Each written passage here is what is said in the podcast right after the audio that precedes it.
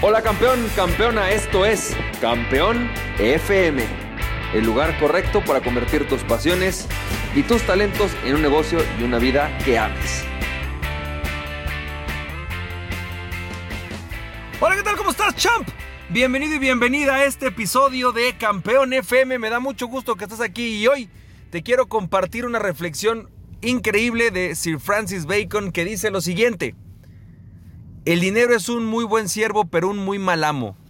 El dinero es un muy buen siervo, pero un muy mal amo. ¿Qué quiere decir es con esto Sir Francis Bacon? Esencialmente, cuando tú arrancas un proyecto, un negocio, la realidad es que obviamente pues, eh, lo arrancas con un negocio y tiene que dejar dinero, pero cuando tú solamente haces las cosas con el motor del dinero, es decir, solamente con la intención de cómo genero más dinero, cómo genero más dinero, pues te vuelves esclavo del dinero. El dinero podría dirigir la vida de una persona y podría llevarlo a hacer cosas terribles o quizás incluso a no disfrutar lo que está haciendo.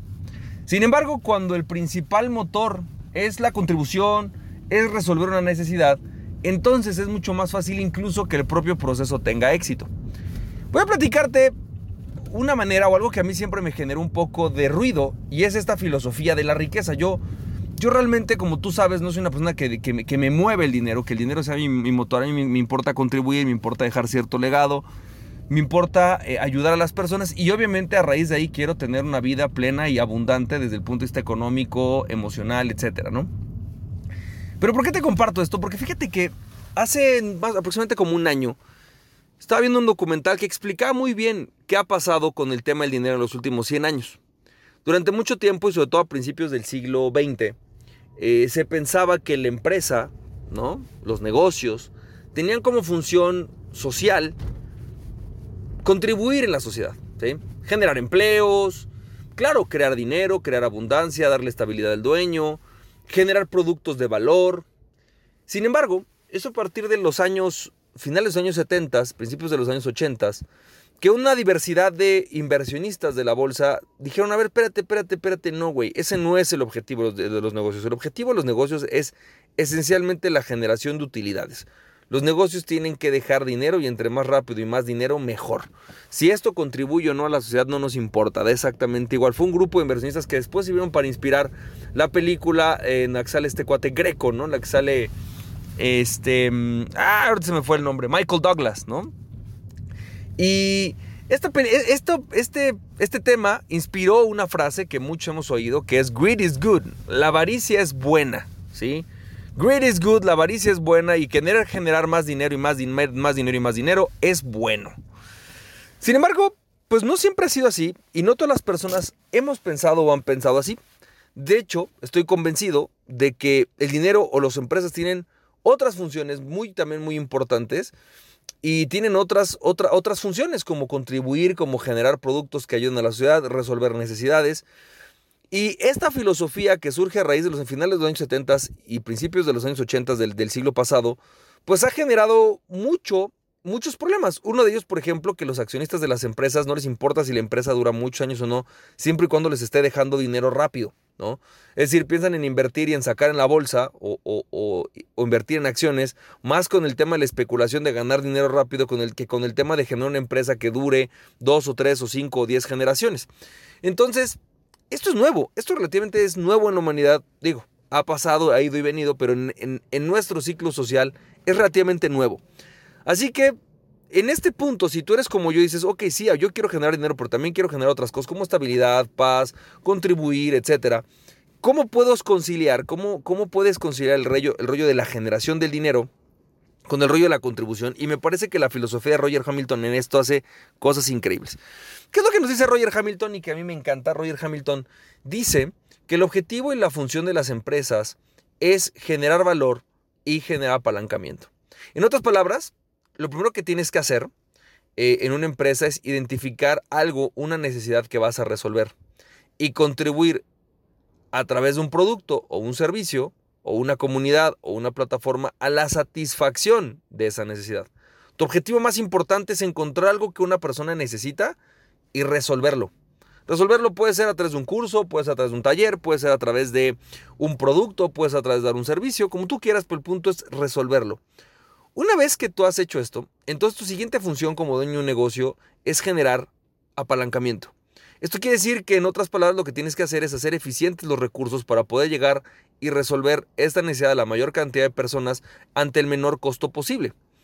Así, por lo tanto, vas a generar dos cosas. Fíjate, cuando tú generas valor, lo que vas a obtener es flujo de dinero. Es decir, la gente va a pagar por esto. Es decir, güey, está súper bueno, a ver, me interesa, ten, y te lo pago, y te lo pago, y te lo pago. ¿Sí? Cuando tú ves que en tu empresa o tu negocio la gente no paga tan fácil, es porque no estás generando algo de tanto valor para ellos, que quizás va pasando, va cambiando en el tiempo. Quizás durante un tiempo la necesidad era una, y de repente ante un cambio económico, ante un cambio social, cambió la necesidad del mercado y ahora tienes que encontrar una nueva necesidad que resolver.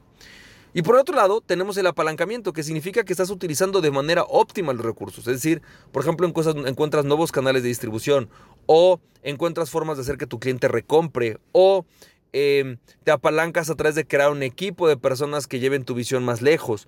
Todo, o a lo mejor a través de sistemas, creas un sistema que permita automatizar o sistematizar las cosas para llevarlas más lejos. Esencialmente, de eso se trata esta maquinaria. Se trata de generar valor y generar apalancamiento. ¿Y cómo se vincula esto con, pues, con una parte espiritual o con una parte un poco más profunda o de más contribución? Bueno, que en realidad si lo ves en el largo plazo, la única manera de poder generar riqueza prolongada es a través de, a través de, satisfacer necesidades en forma eficiente. Nuestra chamba como dueños de negocios, tu chamba al crear un negocio, es, es esencialmente eso, contribuir a las personas.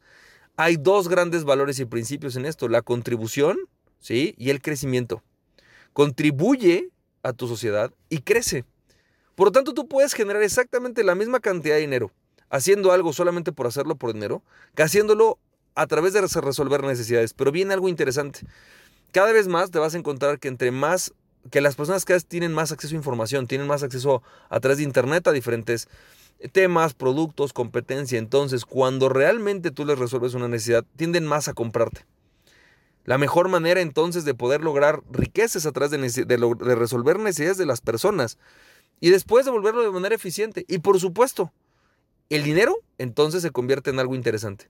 Una energía que tú administras, que tú rediriges y que tú controlas, ¿sí?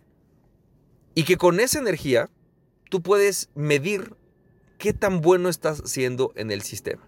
Es decir, no vas a jugar el juego para el dinero, sino vas a usar el dinero como tablero.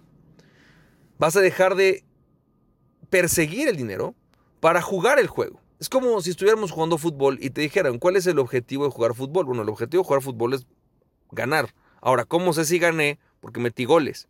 Ok, ese es el marcador. Lo mismo pasa aquí. Tú vas a jugar un juego. ¿Cuál es el juego? Contribuir. Resolver las necesidades de este grupo de personas. Satisfacerlas. Apoyarlos. ¿Cómo sé si estoy jugando bien el juego? Por lo que me diga el marcador. Si estoy ganando dinero, si no estoy generando dinero, eso me dice y me hace toda la diferencia. Espero, champ, que esta reflexión te haya servido. Repito y me voy con la frase de Sir Francis Bacon. El dinero es un excelente siervo, pero es un pésimo amo. Estoy parafraseándola, pero es exactamente esa, es esa idea. El dinero es un, un gran siervo, pero es un muy mal amo. Espero que esta frase te haya servido. Espero que la reflexión de hoy te haya dejado algo de valor. Te mando un fuerte abrazo y recuerda aquella persona que se conoce a sí mismo es invencible. Conócete a ti mismo y nada ni nadie podrá tenerte. Emprende tu pasión, champ. Si te sirvió este podcast, puedes compartirlo con dos personas a quien tú creas que realmente esto les puede servir. Recuerda, mi nombre es Francisco Campoy. Me puedes seguir en www.franciscocampoy.com. También me puedes ver en Instagram como F Campoy, en Facebook y en YouTube como Francisco Campoy. Nos estamos viendo, te mando un fuerte abrazo, cuídate mucho, bye bye.